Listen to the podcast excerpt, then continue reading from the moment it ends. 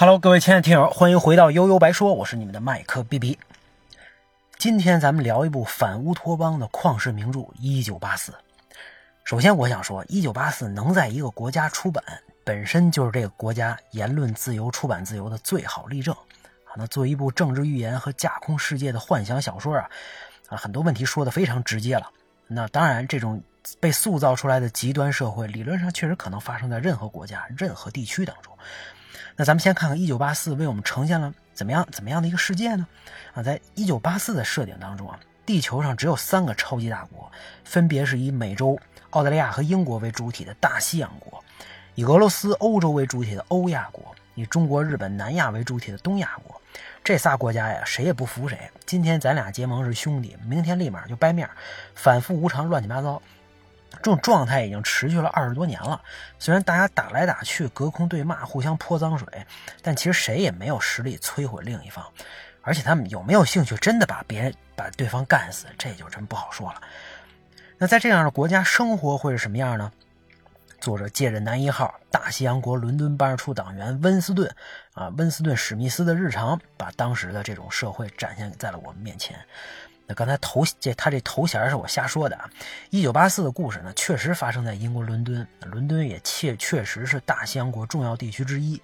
那温斯顿他属于这大西洋国唯一政党英社，就是英国社会主义的一个党员，在真理部工作。大西洋国一共有很多部门啊，他们都为老大哥效力。老大哥呢是大西洋国当之无愧的掌权人。那虽然他并没有真的出现过，但他却又无处不在。不管在哪儿，你都能看他这个大头海报。不管在哪个角度，眼睛都在看着你。下边还写着啊，老大哥在看着你。这还真不是危言耸听吓唬小孩的。那遍布大街上，这个党员们每家每户都有电幕，这电幕可实实在在的东西。而且它还不一般啊，这电幕你找不着开关，一天二十四二十四小时都开着，最多就能调调屏幕亮度。那电幕一天到晚播放的是党让你看、让你听的东西，有时候是新闻，有时候是宣传，有时候是命令，啊，有时候就是做早操或者放放轻音乐啊。你想一觉睡到自然醒是不得不不可能的啊！喂你吃什么，赶紧张嘴。如果你不这么干啊，心不在焉啊，开小差，表情不正确，电幕它能看到能听到，马上就有思想警察盯上你。被盯上之后，人间蒸发是早晚的事儿。这人间人间蒸发呀，什么意思呢？就是你被抓走之后，你就消失了，不会有任何人找到你，从此任何地方都不会出现你的名字，你之前的记录也被抹除干净，就好像硬盘格式化了，压根你就没在这世界上出现过。啊，这个对吧？你没听错啊！不但党能把没有的东西变出来，也能让本来存在的东西凭空消失。而咱们的这个男主角温斯顿，他所在的真理部就是干这个的行家里手。那他们干的到底是什么呢？简单说啊，就是有几个管道或者系统，那源源不断的把需要完成的工作资料传输到每一个人员手中。那工作人员的任务大概就是让你修改某年某月某日某个报纸上的某个报纸上的一个新闻啊，因为当时出现在新闻里的人已经被蒸发了，所以他就根本不存在。那为了证明他不存在，就得把当年的新闻改了，把人删掉。比如本来政府说不会减少某项生活物资的供应。那现在确实要减少配额了，啊，那就把当时新闻改成啊，如果形势需要，政府可能减少某项物资配额，啊，就这么简单粗暴。再比如小说前半段啊，大西洋国一直在跟欧亚国交战，可不知道什么原因，后边就变成跟东亚国交战了，那一切材料都得改啊，证明他们从来就没跟欧亚国交战过。修改完成之后，那当年的报刊就会重新印一次，档案里存的也是修改后的版本，啊，那之前最早的报刊这个这个杂志文件怎么办呢？很简单，直接扔回这个气筒里，这些东西就会顺着管道掉进不知道藏在哪儿的大熔炉里，化为灰烬。原来的东西彻底不存，原来的东西彻底不存在，所以这个气筒管道又叫思想旧穴。大概就是这么个意思啊。那把事儿做到这个程度，就是为了证明党是绝对不会犯错误的。任何今天与党不相符的东西都不能存在，哪怕是党自己说过的话也不能存在啊。历史是可以随时根据需要来擦去、填补、修改的，跟黑板一样。而且修改之后，你绝对找不到证据。听着是不是很荒谬啊？但这就是温斯顿和无数党员每天在干的工作，看上去毫无意义，实际又意义重大。而且听了刚刚才那么多，你都可以想象这工作量到底有多少。对吧？任何报刊杂志、书、新闻标语、传单、录像带等等，这都属于他们的工作范围。你改了其中一项，其他相关的一切材料都要修修改，这工作量啊，这真是够大了。有时候还得根据实际情况瞎编很多内容，才能把这事儿给圆回来。说一个谎言需要用无数谎言来掩饰嘛，对吧？好在温斯顿的工作经验还是很丰富的，他一生最大乐趣可能也只剩工作了。生活在这样的国家里，大家除了工作。你说还能干嘛呢？那在他们工作之外啊，经常需要参加一些宣传活动，其中有一个叫什么“两分钟仇恨”，啊，就是一群党员一起看观一看影片，影片里讲的永远是老大哥的伟大和死对头欧亚国哥斯坦的残暴，啊，看到激动之处，全场陷入疯狂，高声嘶吼，并且呼唤老大哥这个世界唯一的救世主。你不这么干就是异类啊！所以在这种场域也不可能保持理智。回到家呀。基本就精疲力尽，只剩睡觉了。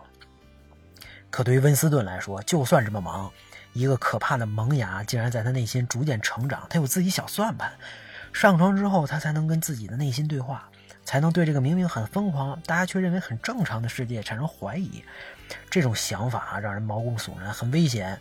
虽然电幕只能看只能听，但谁知道这冷冰冰的东西能不能读取人的内心呢？只要有想法，早晚会露出破绽。思想警察早晚会找上来，自己早晚会被被蒸发呀。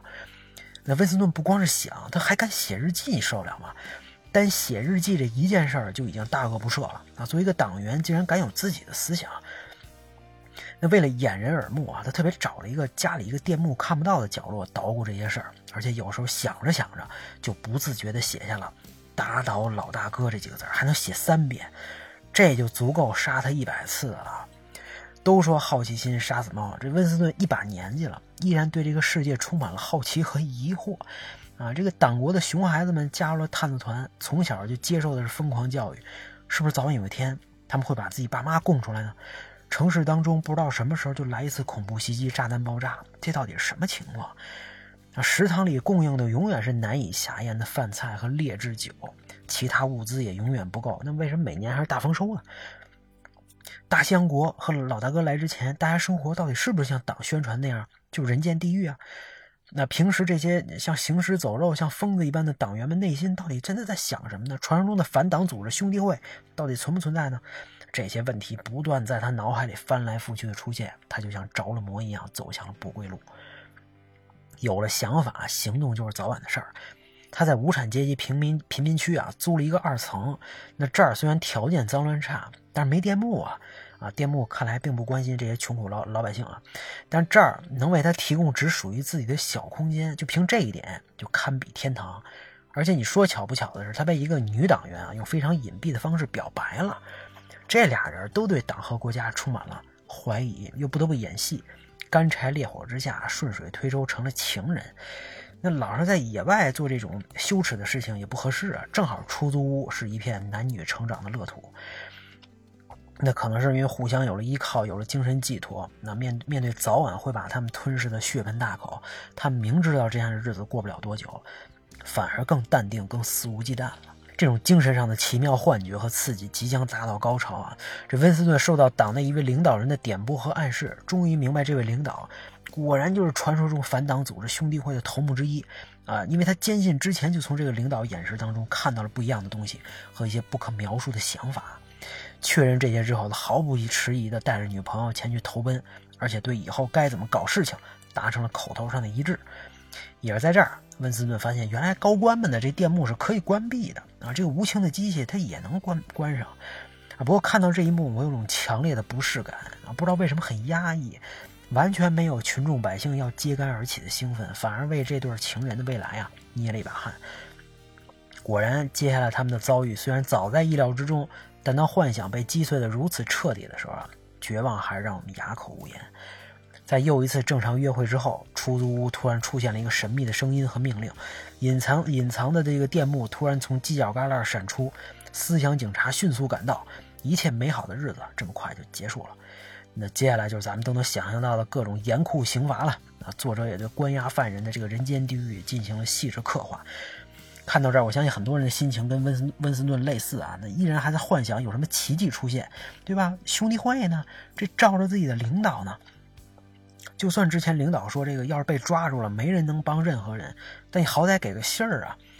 啊，之前这么多动静，他不是也没事儿吗？温斯顿一定有主角光环。可事实是没有意外，没有惊喜，有的只是无尽的黑暗。自始至终，他都不知道自己在这人人间地狱受了多长时间的折磨啊！可能一天、一周、一个月，还是几年，根本不知道，也没必要知道。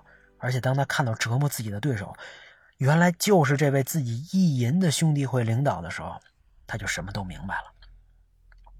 温斯顿以自以为很聪明啊，这么多年干的一切，至少都没让电幕和可疑的人看见。只要你看不见，我内心怎么想的，谁那谁知道啊？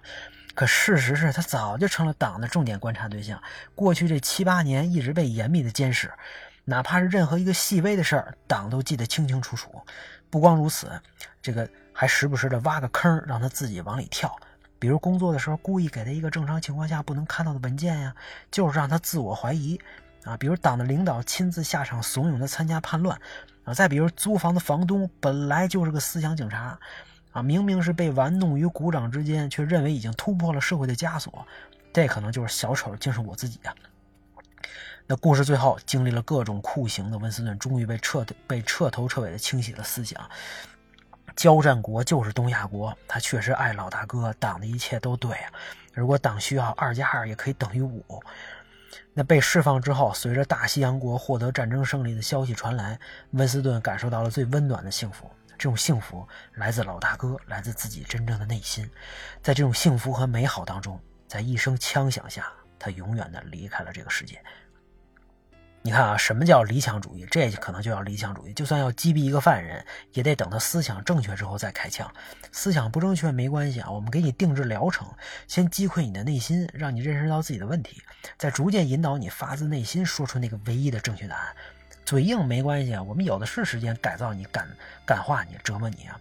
总有乖乖就范的那一天。当你认识到错误啊，重新蜕变成人时候，那就可以从这个世界上蒸发了。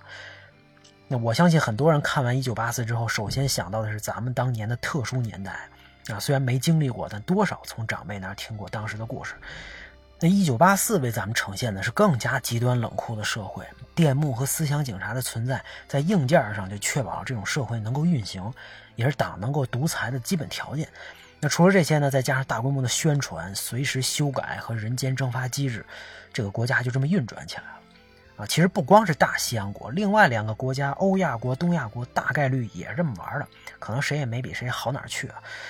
那虽然现在世界好像没有任何国家干的这么极端了吧？啊，至少没电幕吧，对吧？但想象一下，在这样令人毛骨悚然的社会中生活，可能还是会吓得一哆嗦吧。一九八四讲的故事呢，并不复杂啊，作者。重点借着温斯顿阅读的禁书和他受刑时与党领导人的辩论啊，用大量篇幅阐述了大西洋国的理念：战争是和平，无知是力量，自由是奴役。说实话，这些东西太深奥。比如里边提到啊，战争本身就是国家加强控制的手段，具体打不打、打谁、能不能赢不重要。只要大家都有默契，互相保持一个均衡的态势，让大家觉得要打仗，那，每天就能持续给老百姓洗脑，而巩固自己的统治了。所以战争是和平。哎，你看，大概是这么个逻辑。而且这些长篇大论啊，建议各位自己去看原作啊。虽然就算看不看也能续上之后的剧情，但我还是建议千万别觉得烦就直接跳过，因为整个故事的内核和精髓基本都在这里边。如果你恰好也看过《一九八四》，而且有很多自己的想法，那咱们握个手，也欢迎你把你自己的想法分享出来。今天咱们就聊到这儿，大家拜拜。